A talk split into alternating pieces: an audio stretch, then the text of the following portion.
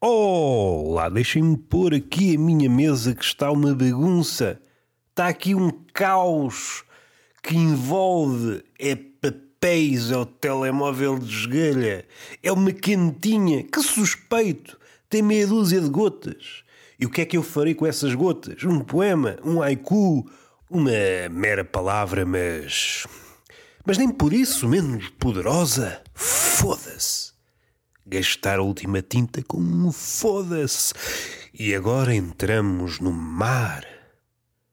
Não sei se é no mar, se é um ovo Kinder semi-aberto, com a prata feita saia. Com a bebedeira certa, olhamos para o ovo Kinder semi-aberto e para um choco e não conseguimos ver diferença. Eu espero. Pincelem este quadro e aplaudam a comparação. Cá estamos para mais um podcast. O que é que me interessa? Além da vida, mesmo isso é alardear em falso. Alardear em falso, mas não temos mais nada para fazer. O que nós fazemos é bailar até o cadafalso e tentar negociar com o nosso algoz. Sendo que esse algoz não é apenas um, revezam-se. Não há uma hora morta para a morte. Não há um período em que a morte não possa acontecer. Podem estar fadados a grandes proezas, mas a morte tem lá a sua agenda. Não sei se política. Se tivermos em conta aquela frase, também há frases para todos os gostos. Tudo é política, então a morte é política, então resta saber a quando da morte de uma determinada pessoa se a morte é mais à esquerda, é mais à direita ou, bem vistas as coisas, se fizermos o somatório, é andela por ela. Umas vezes mata mais à direita, outras mais à esquerda, e vai do deito. E assim é que é bonito. Vamos respirar fundo. Se calhar estamos à beira da extinção, não o homem, também, também o homem, mas não é por aí que nós queremos ir. Antes do homem vai-se uma figura. Uma figura que já deu tantas alegrias à comédia. Isto é quase uma redundância, mas também é uma ironia quando eu disser que é a figurinha do tuning, e o tuning não é só envenenar o olhar do transeunte com cores palhafatosas, no fim de contas, o carro do adepto tuning é uma espécie de mulher barra influencer que está a tentar a combinação mais estapafúrdia possível no tocante às cores. O adepto ferrenho do tuning que mais não é que alguém que estoura o dinheiro todo em combinações tapafúrdias com vista ao melhoramento estético do carro. Tudo muito bem, esta é a intenção, o resultado está nos antípodas. É uma pessoa que não anda bem. Está bem que o conceito da beleza é abstrato, é subjetivo e cada um tem a sua, mas também há limites e estamos de acordo, eu pelo menos estou comigo próprio e com os meus demónios. É a única coisa que estamos de acordo. Os meus demónios, na maioria das coisas, entramos em zaragatas mentais. Neste particular, no capítulo da beleza, em relação aos carros de tuning, aí estamos de acordo. É uma bela cagada. É uma bela cagada. É alguém que gasta sistematicamente, não é uma vez, não são duas tenta empinocar o carro, seja a adicionar partes extra, não deixa de ser agradável à vista para quem está de fora. O espetáculo que é torrar dinheiro num carro que, antes daquilo tudo, valia talvez que mil euros. Vamos gastar tudo o que temos neste carro. Com vista a quê? Fazê-lo bonito? Torná-lo um foguetão? Não coisa mais feia possível. É claro que isto cria atrito. Como todas as opiniões categóricas. Eu tenho esta opinião que é feio e o adepto tuning diz é a coisa mais bela que eu vi a seguir à cona da mãe. Não estou a brincar. Foi completamente gratuito, mas suspeito que tem um bom fundo. Um adepto tuning que investe 20, 30 mil euros num Fiat Punto com vista a torná-lo feio Aí temos um artista. Quis torná-lo feio, conseguiu, impecável. Não há distância nenhuma da vontade à concretização. Do ponto de vista filosófico, vá, impecável. Não há fosso entre a palavra e a ação. Aí espeto o dedo, não aquele do meio, um fixe. Não estou a pedir boleia porque não me quero intrusar com estes, com estes bandidos. Bandidos no sentido mais lato, que é onde eu gosto de estar. Mas não é para aí que nós estamos a ir. Não quero falar da beleza, a beleza do carro, e estou com o gorro, estou a sentir que a minha cabeça está quente, está a fervilhar. Infelizmente não é de ideias, é apenas de temperatura. E assim não é bonito, porque o neurónio já está, ai ai ai, está demasiado calor. A maioria dos meus neurónios já está tronco nu. Tronco nu, o neurónio não, não é capaz da sinapse. Daqui a pecado, sobe mais um grau e eu vou meter férias. E depois estamos aqui com dois ou três. E dois ou três de categoria inferior. Em relação à beleza, nada a dizer. É um empreendimento inglório. E estou a ficar ranhoso. O que contribui para esta conversa, que é uma coisa parva, vou assoar-me. É uma coisa que as pessoas ranhosas costumam fazer. Se bem que há ali uma categoria de putos que não passa cartão. E eu só apoio. Bem vistas as coisas, se uma pessoa estiver constantemente ranhosa, assoa-se, volvidos uns minutos, assoa-se outra vez. O puto é que sabe andar nisto. Está na escola sempre ranhoso, que o ranho parece uma estalactite. Uma estalactite que provoca nojo até ao mais ferrenho espeleólogo. Acho que é assim espeleólogo, não é? Se não for, faz de conta. O gajo que estuda as grutas. Ah, eu também estudo as grutas, diz alguém com um sorriso maroto. Vamos lá ter calma, senhor taberneiro. Vamos lá ter calma fechando metade do capítulo em relação ao tuning, a nível de desfiar uma coisa que é um carro, é chapa. No fim de contas, estão a tornar uma lata de atum com rodas ainda mais feia. Se isto é uma prática que merece incentivo, o que é que me preocupa a nível da extinção, que foi o que nos trouxe cá? Normalmente há outra coisa associada, que é o barulho. O amigo do tuning gosta muito de fazer barulho. E aqui bifurca. Há aqueles carros que, sim senhor, fazem barulho e andam, que é uma maravilha. E depois há outros que contentam-se só com o barulho. Fazem muito barulho como se simulassem um arranque, como se fosse um foguetão. Não é de espantar. O orçamento que muita gente gasta a quitar um Fiat Punto dava para dois foguetões e três missões a Marte. Mas isso são outros milhões. Ia dizer 500, mas Estamos aqui noutros orçamentos. O barulho é uma coisa que é para acabar. Com o carro elétrico, isso vai acabar. Daqui para a frente, se o Tesla ou um carro equiparável for o padrão, desaparecerem os outros, eles podem quitar. Barulho não há. É preciso uma clarificação. Uma diferença talvez essencial entre um sítio pequeno e uma cidade mais oferta cultural. Ponham a oferta cultural nas nalgas. Uma característica que define um sítio pequeno é o nível de ruído. Há pouco ruído. Tão pouco ruído que se ouve os pássaros. Pelo menos durante algumas horas. Depois vão à vida deles. E já agora aproveito para pegar numa ponta solta que ficou lá para trás, no episódio em que falei sobre o Prémio Nobel da Física, dos torninhos. Estamos aqui com calma hoje. Fala-se muito mal do aquecimento global, mas tem coisas boas, pá. Tem coisas boas. Então não é que com o aquecimento global os torninhos iam não sei para onde, não sei para onde é que iam, mas iam para o outro lado. Estou a pensar nos torninhos. Nas alturas mais quentes estavam por, eh, por Itália, por Roma, etc, etc, como diz o nosso poeta. Com o aquecimento global, os torninhos pensou, pô, isto está-se aqui bem. Está-se aqui bem, cago na migração. Ora, a nível de poética, perdeu-se. Há ah, migração. Deixou de haver migração. Se todas as aves deixarem de migrar, perde-se aqui uma espécie de suco poético que está associado à palavra e ao conceito de migração. Migramos para determinados sítios, da tatá, e todas as significações que estão em redor dessa esfera da migração. Deixa de haver uh, aves nómadas. Isso é tudo aves sedentárias. Parecem pombos de cidade enchemos o bandulho aqui. Dito de outra forma, o estorninho soube acolher com agrado o aquecimento global. O aquecimento global, como tudo, é flutuante.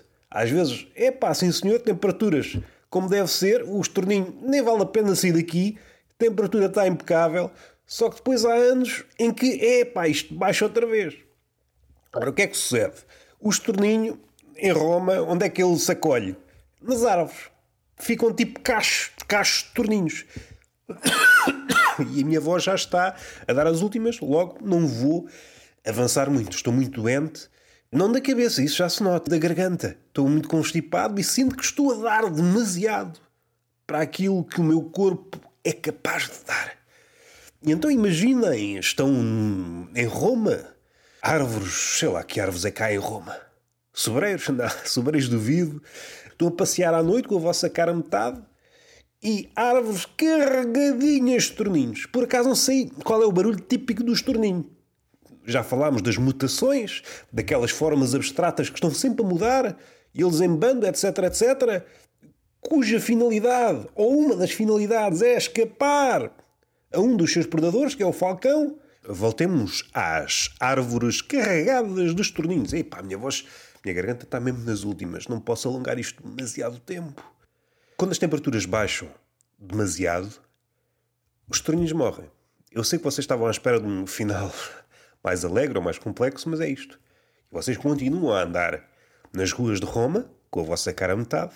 Ai, que belo! E de repente olham para o chão, é só os torninhos mortos. É caraças, isto é um filme do Hitchcock. Ou só do Cock, se for pornográfico. Que piada de merda foi esta, pá? Hum? O bird, os, os, os pássaros, os, as aves, as coisas. O estroninho é um bicho que devia ter equacionado estes cenários. Um bom tempo, não precisamos migrar. Esse inverno está bom. E depois o próximo. Se o estroninho fosse um bicho como deve ser, falava com os meteorologistas, digam-me os vossos palpites para este ano. Este inverno como é que vai ser? Ah, pá, este inverno, uh, as temperaturas vão lá para baixo. Oh, amigos, temos que migrar. Este ano, impecável, parece verão. Oh, então ficamos aqui. Não era uma boa aliança? Meteorologista e estorninho? Uma simbiose perfeita. Fechando este capítulo, uh, onde é que nós andávamos? Estamos a assistir aos últimos, os últimos espécimos do tuning. Os péssimos do tuning barulhento. Eu acho que pertencem todos à mesma família. Há pessoas que se passeiam no carro com música em altos berros para se fazer notar. E isto aqui já foi falado, a escolha musical nunca é a melhor, tá, tá, tá, isto já foi falado milhares de vezes e até na comédia. No particular do tuning do carro fazer um barulho desadequado, às vezes até para aquilo que anda, isso vai deixar de existir porque carro elétrico, como é que a pessoa vai dar nas vistas? Vai dar nas vistas. E aqui até o dar nas vistas tem muito que se lhe diga, porque ninguém está a ver nada. Como toda a gente está a mergulhar no smartphone, o som, cada vez mais andamos com os fones nas orelhas. O tuning está condenado ao fracasso. É por isso que cada vez há cores mais garridas e combinações mais palhafatosas. Bem tentam atrair o olhar da pessoa, mas nada. E tal como na natureza, se virem um animal com cores garridas, é venenoso. A mesma coisa acontece com um carro, com cores assim muito fortes. É pá, nem toco naquilo que posso. Pode dar-me uma solipampa. Foi boa, se entenderam a rede de referências, não me entenderam. Não sei, não sei. Isso é, isso é para vocês também. não Isto é mais para vocês. O que é que eu tenho visto? Vi um documentário e não vou alongar, até gostava de me alongar, e aqui o alongar até tem graça porque é um documentário sobre pichas grandes mas só que a minha voz, a minha garganta, opa, e agora tudo o que digo liga ao documentário. Epá, mas por acaso até tinha alguma coisa para dizer sobre o documentário, mas não me posso alongar, que a minha garganta está nas últimas.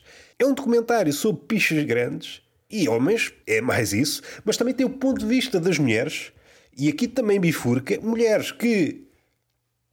Epá, não, não, não quero, não quero pila grande. Pila grande também tem um limite e depois há as caçadoras, ou pelo menos apareceu lá uma, uma caçadora de pilas grandes, que está à caça sempre da maior. E isto é bonito. É uma espécie de treinadora de Pokémon, eh, está sempre à espera do maior Pokémon possível. Neste caso é a pila. Nada a dizer. O que é que me agradou e o que é que me desagradou? Desagradou-me uma, uma situação que já vou falar, que meteu sangue e eu sangue não me convida guerras, cabidelas, não me convidem que eu sou fraco dos nervos, ainda tomo para aí. Não me convidem para isso. Guerras e cabidelas, convidem-me antes de haver sangue. O que é que me alegrou? Alegrou-me que muitas das coisas que vemos associados aos homens, Comportamentos, comportamentos, espalhar fotos, não sei do quê, vídeos não sei do quê, alegadamente sexuais, comportamentos reprováveis, como estamos no século XXI, tenho de frisar, comportamentos reprováveis, acontece no seio das mulheres. E aqui o seio não é para fazer uma coisa. Comportamentos a miúde associados aos homens, naquele documentário estão também associados às mulheres. Isto levou-me aqui a pensar: uh, será que isto é um problema de bolha? Será que, como a nossa sociedade portuguesa está mais desevoluída, é um Pokémon ainda rasteiro, o mal ainda está confinado ao homem? Os vícios? A liberdade da mulher vai chegar a ponto de fazer todas as merdas que o homem também faz? E merdas no sentido mais agressivo do termo. Partilhar merdas indevidas. Fiquei com essa sensação. Eu sempre fui muito partidário da ideia que, no fundo, no fundo, somos todos a mesma merda. Depois há formas de dizer e percepções e. E como há sempre várias narrativas, é a minha voz está mesmo nas últimas. Gostava de desenvolver isto, mas não vou conseguir. Como há sempre muitas narrativas conflituantes e nós nunca conseguimos percepcionar todas, há sempre muita confusão. Isto que acabei de dizer não é nada, porque teria de aprofundar e vai ficar assim porque me aborrece. Mas, regra geral, isso foi o que me agradou. agradou entre aspas. Entre aspas, friso, entre aspas. Perceber que hum, as mulheres também são sacanas. Um homem com uma pila grande e depois andar a partilhar a pila grande do homem pelo grupos das mulheres e é tudo uma graça e é, é um tema que tenho de explorar, nem que seja mentalmente, para perceber se é o problema da sociedade portuguesa que está muito uh, retrógrada nesse aspecto. Daqui mais para a frente as mulheres vão ser umas estúpidas como os homens. O que é que não gostei? Cirurgia de redução peniana. Para já parece um mito, não é? Ah, toda a gente quer aumentar o. Toda a gente. Aqui, os portadores de pênis. Toda a gente quer ter o pênis maior. E depois há este.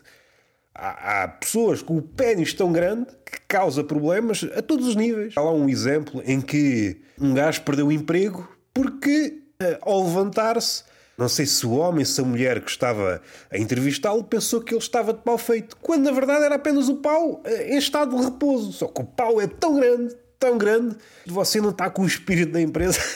dava margem, dava margem para grandes textos. E quer entrar, epá, fica tudo mal. Quando nós queremos, começamos no sexo e depois tentamos ir para outros temas, parece que no fundo os outros temas também querem dizer sexo. É impossível. Pessoas cujo pênis é tão grande, tão grande, tão grande, que põe esta hipótese. Epá, a nível sexual, são poucas as mulheres ou homens que estão ao alcance desse sabordalhão, vá, à falta de, de melhor termo. Eu não sou amigo do sangue, é das coisas que mais me arrepiou até ao demónio interior. Se Deus está dentro de nós, até Deus se arrepia um bocado. Tudo que mexe com o pênis, a não ser a punheta e outras coisas, é nefasto para a mente do homem. Por exemplo, levar-me um pontapé nos tomates. Só a ideia, e pá, já magoa. E a ideia de machucar o pênis, o pênis todo ensanguentado. Ou melhor, vou utilizar esta expressão até me arrepio. Amputar o pênis. Ei, caraças! Amputar o pênis. E aquelas imagens cheias de sangue. Parece que houve uma batalha e só sobrou um menir vermelho no meio. É das imagens mais uh, marcantes que já vi. Agora, do ponto de vista humorístico, vamos lá analisar isto. Eu gostava de saber quem é o médico. Quem é o médico que faz isto? Se eu fosse portador de uma picha avantajada, não vou dizer que não sou, mas também não vou dizer que sou. Pelo menos naqueles moldes não sou. É preciso andar com um porte de arma papilas daquelas. Se eu estivesse naquela condição, dizia ao, ao médico: se faz favor, dispa-se. Sei lá eu, se o homem não era um portador de micropénis e não fazia aquilo por vingança. Deixou bem expresso o médico. Estas intervenções não são isentas de sequelas e várias sequelas. Por exemplo, quanto é que você quer cortar? O outro tinha, não sei se era 10, 10 polegadas. 10 polegadas é quê? Uma polegada é aqui, 2 cm e meio. Foi, isso dá picha até mais não. isso dá picha, acho que é 2,5, não é? Vamos pensar que é uma picha de 22 centímetros. É pá, 22 não, é que é só 18. 18 chega-me bem para o que eu tenho de fazer. Governo-me com 18. Até corte 4. Ah, tá bem, vamos cortar 4. E depois, no meio da operação, o médico descuida, sabe? Não dá para utilizar a técnica salame. É um nome que, associado A amputação de picha é muito engraçado, mas consistia em, em quê? E cortando fatias, íamos vendo, cortavam um bocadinho e depois, ah, ah corto mais um bocadinho. Isto não funciona assim, é intervenção única. Corta-se e está feito. Ora, o que é que pode acontecer?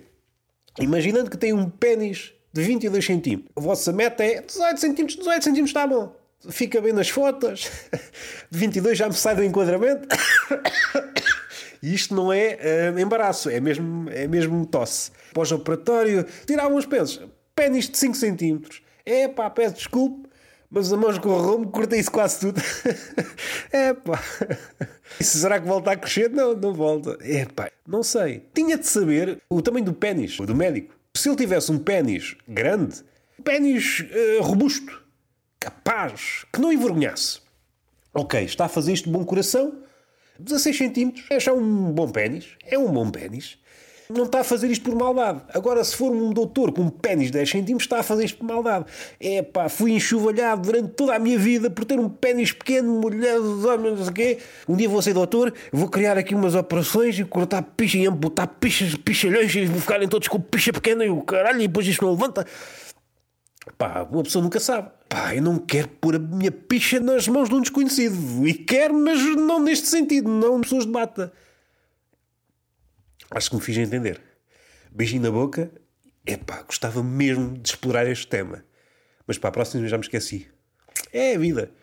Olha, cada um com a sua picha, cada um com os seus temas. Fiz o que pude com esta voz, com esta garganta que está a dar as últimas. Beijinho na boca, palmada pedagógica numa das nádegas e até à próxima.